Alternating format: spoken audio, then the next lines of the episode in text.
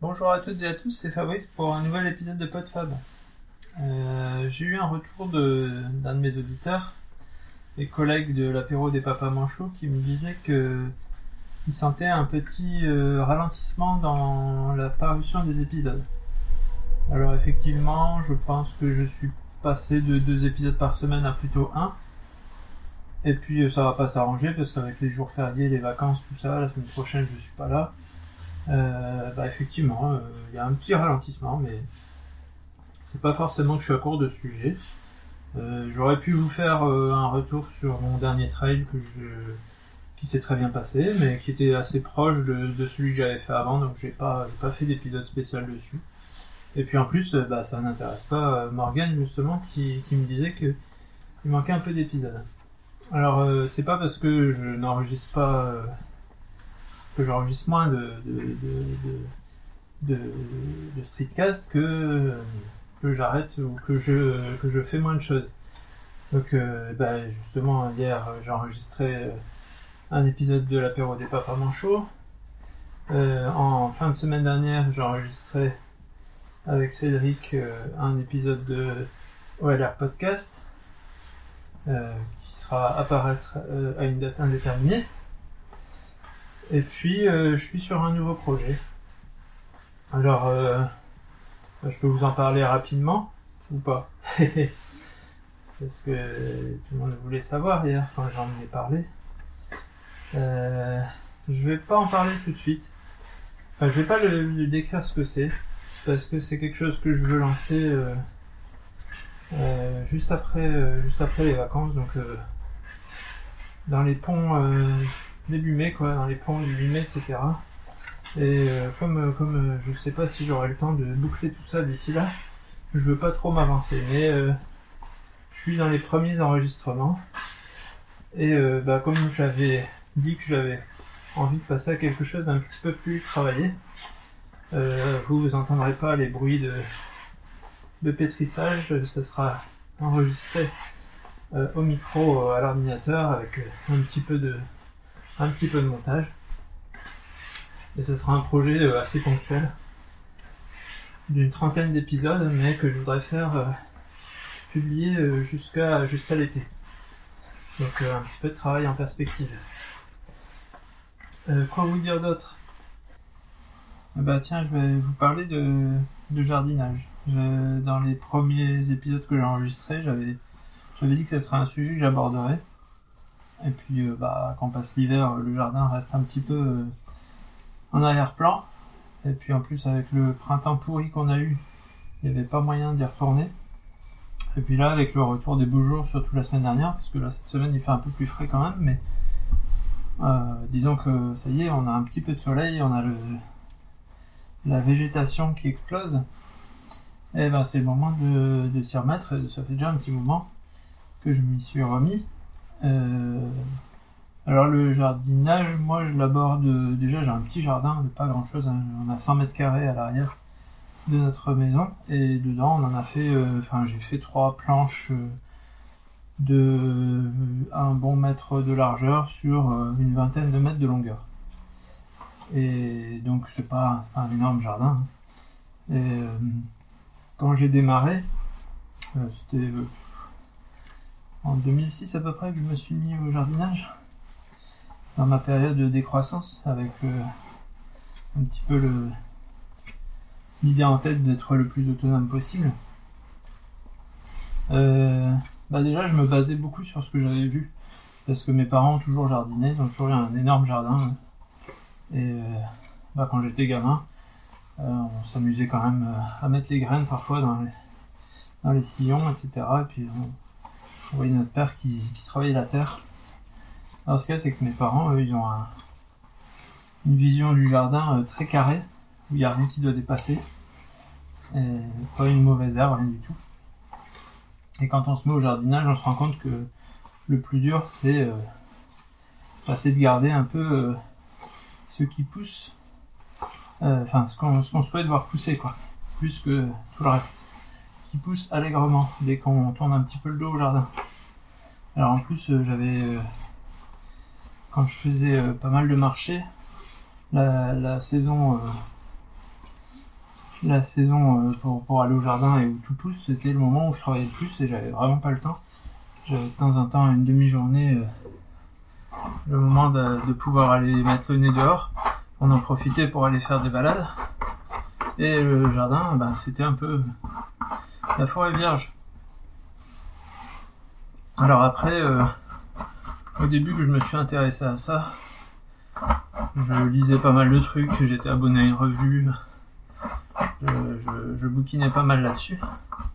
Et je voulais essayer plein de trucs, euh, tous les légumes qui m'intéressaient, je voulais essayer de les faire pousser. J'ai essayé des trucs un peu un peu exotiques, on va dire. Euh, je sais pas, style du quinoa, j'ai jamais réussi.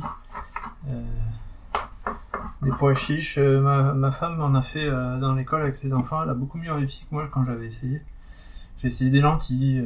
Bon, alors à chaque fois, c'est on, arrive à faire pousser quelques plants et puis voilà, on récupère de quoi faire des graines pour l'année suivante, pas de, quoi faire un repas complet surtout dans des petites surfaces. Mais bon, du coup, je me suis petit à petit euh, focalisé sur, euh, sur ce qui marche et euh, sur ce qui demande le moins de travail possible.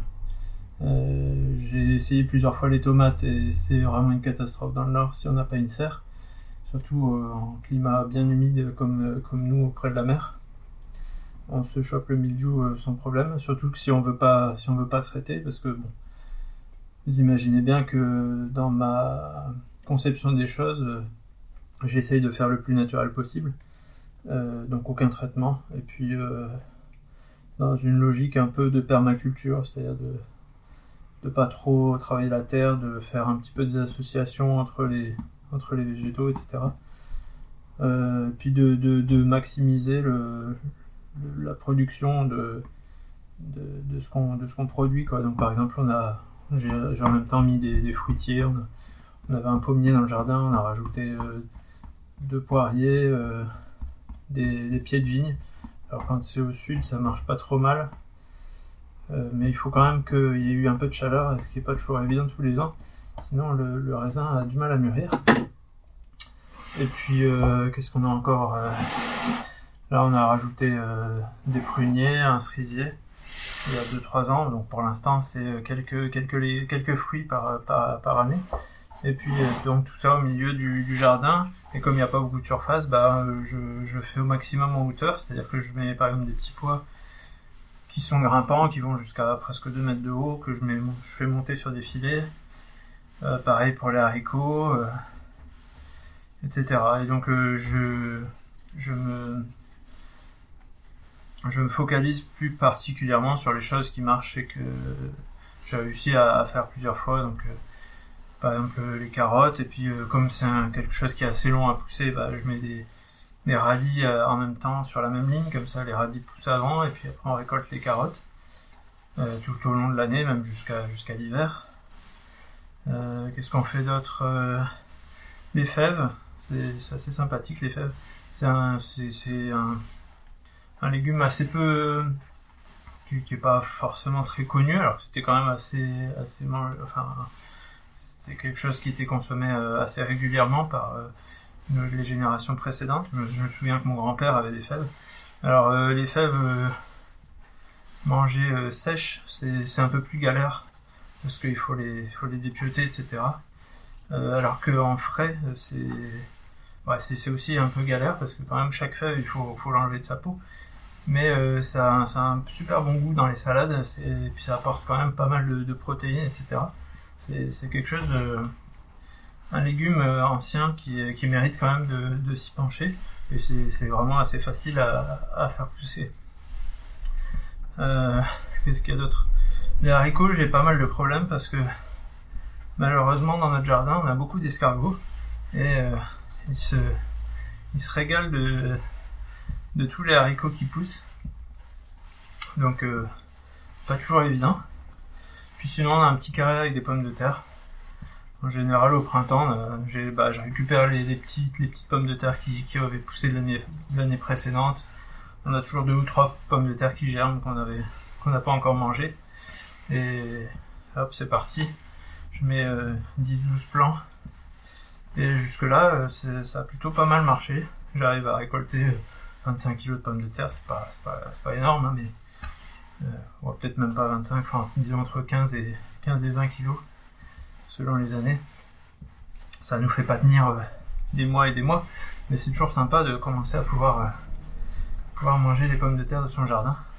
Et c'est ça le plus gros plaisir finalement, c'est de, de pouvoir aller dans le jardin et en fonction des besoins, de récupérer quelques, quelques fruits ou quelques légumes qu'on a fait pousser et qui nous a pas demandé trop de, trop de travail.